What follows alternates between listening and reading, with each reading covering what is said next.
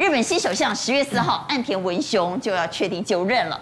岸田文雄被认为是亲美、抗中、保台派，特别是一叠国际上出名的是熬啉酒哈。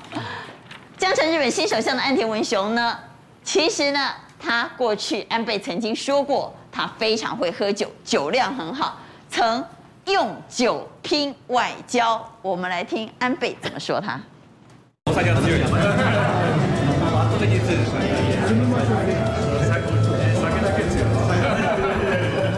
なお酒は何ですか？みんな好きです。一年に何遍か记忆がなくなるまで饮んだ记忆があります。朝起きたらうち。很少有国家领导人这个酒量好，好到在国际有够出名啊！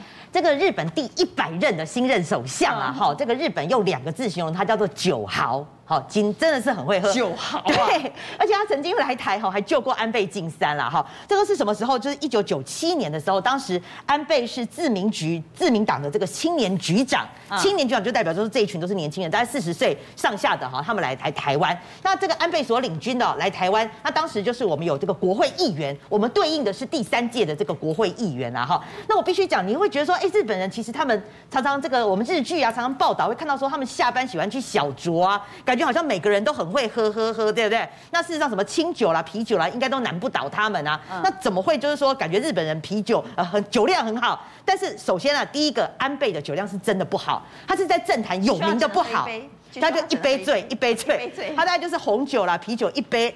那个脸就红红了啦，哈，好。那第二个啦，事实上日本人混酒也可以喝，哈，但是他们，我我问过我那个日本的驻日特派记者，他说日本人不喜欢干杯，他觉得干杯哈你会破坏他喝酒的节奏。可是这跟台湾政坛哈有点不太一样，嗯，就说像我们的这个立委啊，喜欢博诺啦，哈，觉得喜欢博干净啊，动不动就干杯啦、菜馆啊、干杯啦这样子哈，啊，尤其就是说呃，像像那一次他们来，一九九七年他们来，他们对应的他是跟安倍一起来。对对对，那时候这个岸田是跟安倍一起来，当时对应的我们第三届的立委一字摊开来哦，有王金平啦。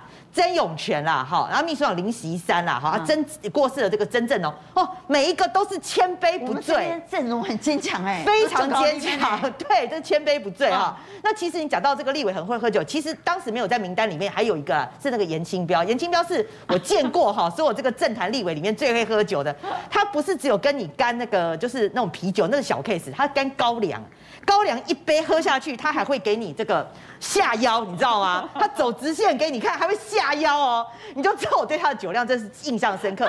好，回过头来讲这个，对了，好，那那你来嘛？那当然就是我们国会议员很诚这个款待人家哦。那我们的这个喝酒又来了。那我们我们刚刚讲那个，包括王金平的院长这些人就很会喝，千杯不醉。那安倍不会喝怎么办？那就派岸田。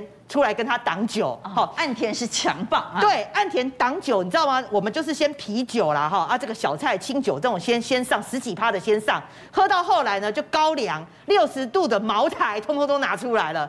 哇，这个岸田也可以，他不止也是可以跟你混酒喝，也是可以跟你踩，就是那个啤公杯这样子拿来喝这样，哇，所以大家都觉得说，那时候才有个有个笑话是说，哇，他真是拼酒救外交了，救了 台日关系。对对对，那事实上其实这个岸田大家知道嘛，他也。曾做过这个外务大臣嘛，哈，那外务大臣他有去访问过俄罗斯，那俄罗斯的时候呢，他呃呃俄罗斯人喜欢喝什么？喝伏特加。所以他当时也是跟那个外务大臣用伏特加，而且也是用这种啤酒杯在喝伏特加。那后来那个外务大臣有来回访日本的时候呢，好，然后当时这个安倍非常非常的呃，这个岸田非常的细心啦，他送给他一个三兜里的二一响二一，为什么？因为他去调查人家那个外务大臣生日刚好是三月二十一号，所以你知道很很贴心哎，他会特别送那个三兜里的三二一二一响给人家。那那个外务那个呃外交俄罗斯的那个外交大臣也非常有趣哦，他。回送他一本书，然后那个岸田打开来就想说：“哎，你送给我那个也是不是什么什么陀也夫斯基的书啊？”就不是，打开来一看，哇，里面藏了一个伏特加。对，然后那个 外交大臣表面上是一本书，打开是一瓶酒，对，一瓶伏特加。然后那外交大臣讲了一句很有趣的话，他说：“我相信这个岸田兄哦，应该喜欢酒的程度会超过书，所以这也是岸那个岸田拼外交，喝酒拼外交非常有名的案例。”所以这是一位。酒量很好的日本新首相，不过当然还是要回到他上任之后，岸田新政将会朝什么样的方向发展？当然，岸田文雄他呃，大家这几天都在讲说他应该是亲台派。他是亲台派啊。那为什么他是亲台派？事实上，也阿祖，也阿祖在这一个呃一八九五年到一八九九五年的时候，在我们现在的基隆的信二路跟一二路口，曾经开了这个岸田五福店，还有岸田沏茶沏茶部。都、现在好像还保留的很好。现在现在就是说，大家都把它当做讲说啊是生医楼了，就是羊城呐。就是说这一栋这一个呃生医楼，就是说呃西方的一个造型的一个房子，以前的前身。古典啊。好，以前前身就是他阿祖在这个地方开的这个布料行，好，还有开这一个服饰店。古迹啊哈，保存的不错。对对对，可可以讲说保存的不错。现在还看得到。当然，大家最重要的就是讲说他在选前的时候，他跟其他候选人不一样，他提出的是什么？亲美抗中。同样的，他对于中国大陆这一个方面，他对于军事的一个国防的一个要求，他应该是比较强硬。他是比较强硬的，他是比较强硬的。所以说，他就讲说，呃，他也跟这个彭博社受专访的时候，他有讲，他讲说，未来在台湾海峡可能是一个大的一个问题。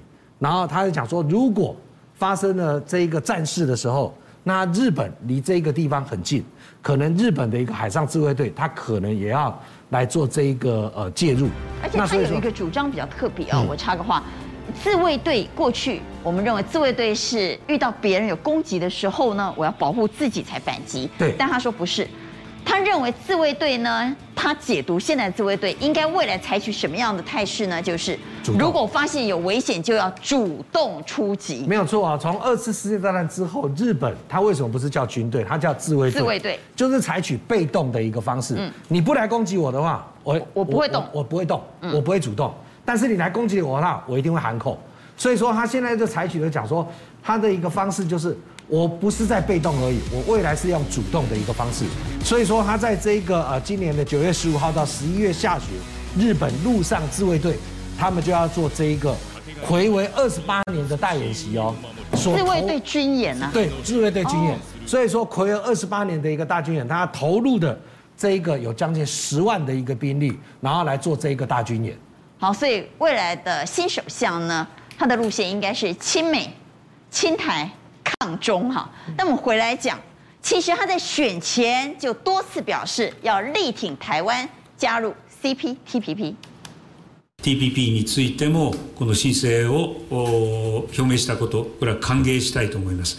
あとは TPP の高いレベルにしっかりと対応できるかどうか、これはあの冷静に见ていかなければいけないと思います。有事が起こった场合には平和安全法制规定に従って、えー、しっかりと対応していく。岸田曾经说，他希望台湾能够加入 CPTPP，但是卡在这中间最大的关卡仍然是福岛食品。没错啦，因为这个毕竟我们还是讲到这个经贸的合作要和平呃要交流嘛，哈、嗯。好，那必须讲就是说台湾之前，因为我们在二零还是很担心呢，说真的，坦白讲，那福岛食品，我们刚刚讲，反正什么甲状腺肿瘤什么。对，这个包括这个新闻很多，因为我们二二零一八年有核实反核实公投嘛，那问题是反核实公投已经到去年去年的这个十一月三十号就到期了啊，那所以现在 CPTPP 我们要入关的话，那包括这个福岛食品，这个是我们要面对的一个问题哦。那首先刚刚阿关讲啊，哈，就讲说大家还是会担心哦，是不是有这个辐射会在？可是你有没有想过一个问题哦？就是因为现在是疫情，我们没办法去日本旅游嘛。那如果你去日本旅游的话，很多人还是也会去福岛啊，会去茨城、千叶、群马这些。那你会不会买欧米亚给？会啊，你还是会买啊，对不对？那你买你买的时候呢？哎，你回来你也没有经过检验啊，那你欧米亚欧米亚给是照吃嘛？那我们海关如果假设我们去日本旅游，这些福岛。特别是这五县市的食品，我们能不能带进来？可以啊，也没得检查，所以我们进来是可以带进来，对，不能进口，不能进口，所以这就非常非常奇怪。Oh. 那如果说你担心的话，那难道我们说坐一个飞机回来，哇，有本来有辐射都没有了，啊，没有辐射变成有辐射吗？所以这个很奇怪。那为什么你产品进口你就要检查，可是我们国人去旅游从日本买欧米茄回来可以，对，就不用检查，所以这个标准大家是看不懂的啦，哈。那第二个，你刚刚讲啊，就是说。哎，有很多的留言，我必须要讲，这个是留言哈，大家担心了。对，就说什么啊？二零一三一，二零一一年三一一之后呢？哦，辅导好多的小朋友啊，都有甲状腺癌啊，甲状腺这个问题啊。那好，为什么我说是留言，因为数据会说话哈。那福岛他们自己也拿出了数据来，从二零一一年到二零一四年，他们找了三十万人，将近三十万人来做检验啊。那我们来看这个检验的结果，包括呢这个福岛当地的人哈，有结节的人是占一百分之一点三趴哦哈，